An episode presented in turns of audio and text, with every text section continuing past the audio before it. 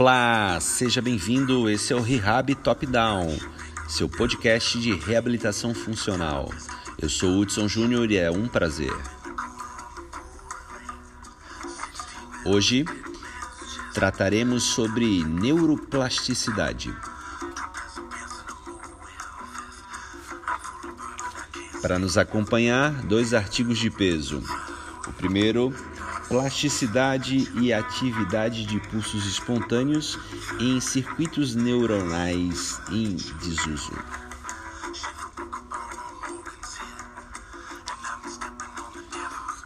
Vamos a eles então. Nesse artigo, primeiramente, gostaria de enfatizar que foi muito bem conduzido, tanto metodologicamente como a plasticidade da apresentação gráfica muito, muito fácil depois de observar o artigo, de lê-lo, é, ter ideia de como foi a condução do trabalho. Então, é, esse trabalho ele aconteceu com três voluntários. Esses três voluntários não tinham problema nenhum, não tinham estrutura óssea quebrada, mas foram submetidos à imobilização antes da imobilização, foram submetidos a um teste de força, um teste de motricidade e também foi observado a ressonância magnética no tipo varredura de 30 minutos.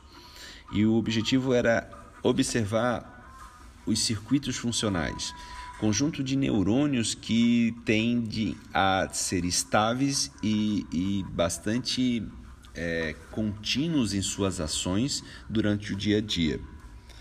Agora, depois que foram submetidos à imobilização, as ressonâncias magnéticas, os exames continuaram sendo feitos.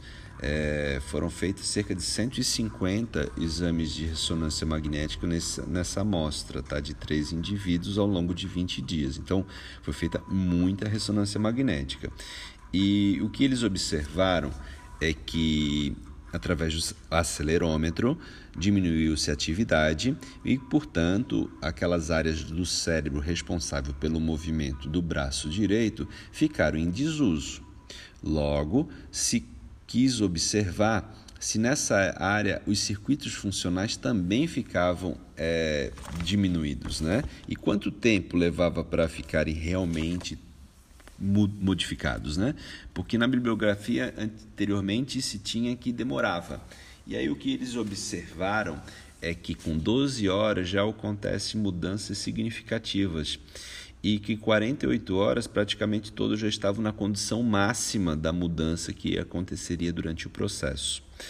É, é interessante também citar que foi observado estímulos né, ectópicos, assim, estímulos espontâneos que estavam acontecendo naquela região. Inicialmente imaginava-se que aqueles estímulos espontâneos desencadeassem contração lá na extremidade do braço, né? Só que através de uma estrutura que era uma bexiga extremamente sensível que foi colocada entre o braço e o gesso, constatou-se que não era potencial de movimento, né? não evocava movimento.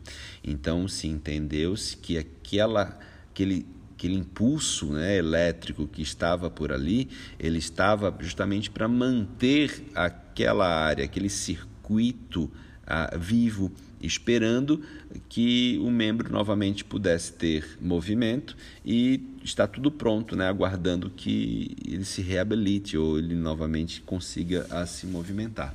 Isso é interessante porque isso já muda de cara a concepção de que a plasticidade na imobilização ou na amputação ou por algum outro motivo, né, um acidente vascular e tudo mais, é, possa é, demorar, mas na verdade não, está acontecendo ali.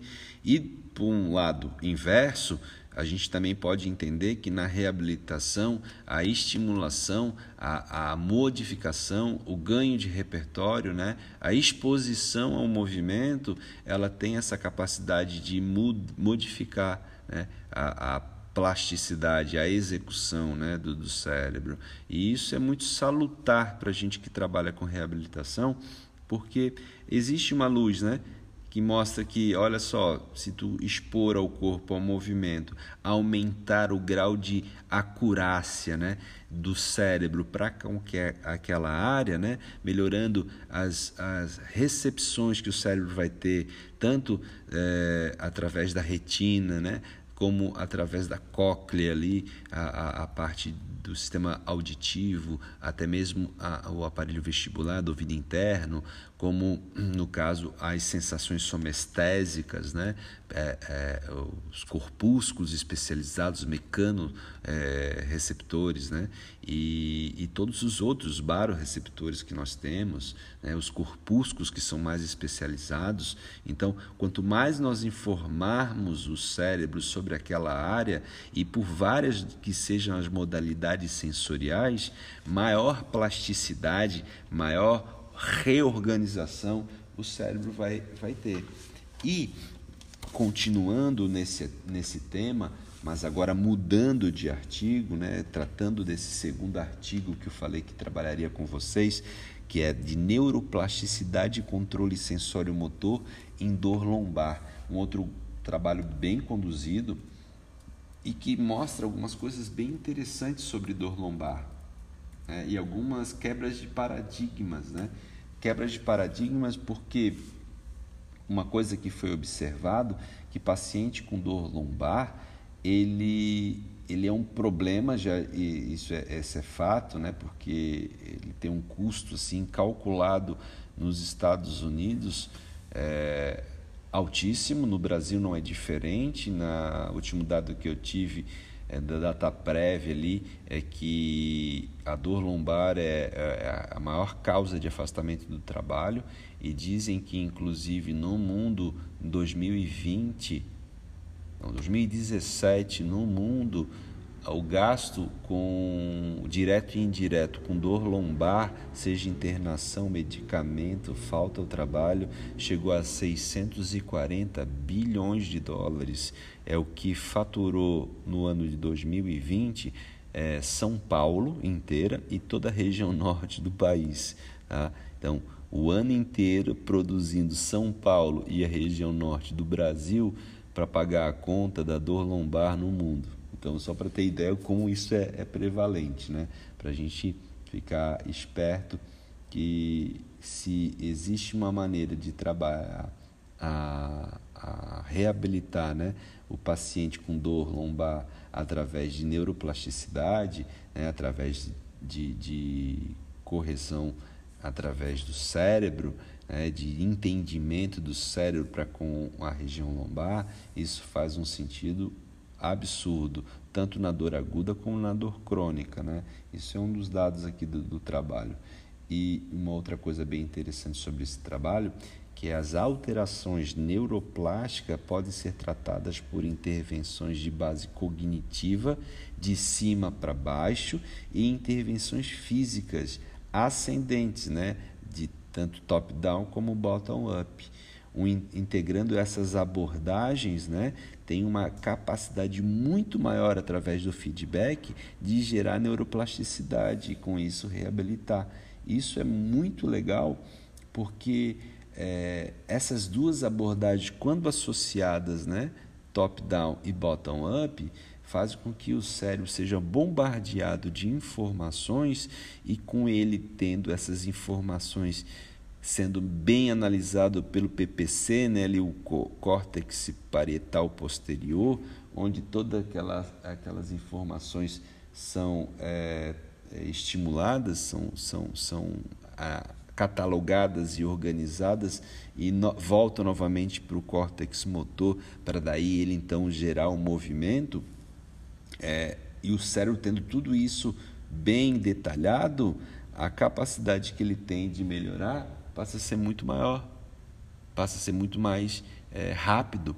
Então, o que eu queria deixar claro nesse primeiro podcast do Rehab Top Down é que a reabilitação ela não precisa ser só através de movimento e repetição, né? Por informação de baixo para cima, né? Movimenta, movimenta até que o padrão seja fixado.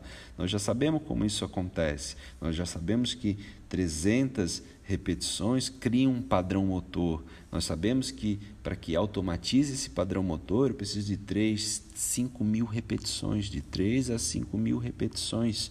Então eu preciso de pelo menos 3 meses executando uma tarefa de 3 séries de 15 diariamente para que isso entre e fique automático. Isso é importante. Mas fazer com que o cérebro perceba o contexto e o ambiente de uma maneira muito mais apurada, isso sim é fundamental, né? para que essa plasticidade se traduza em movimento e de qualidade. Né? Então, espero que tenham gostado. A proposta é essa: debater sobre o cérebro e toda a capacidade de reabilitar e se reorganizar que ele possui. Espero que tenham gostado e até o nosso próximo podcast. Bye bye.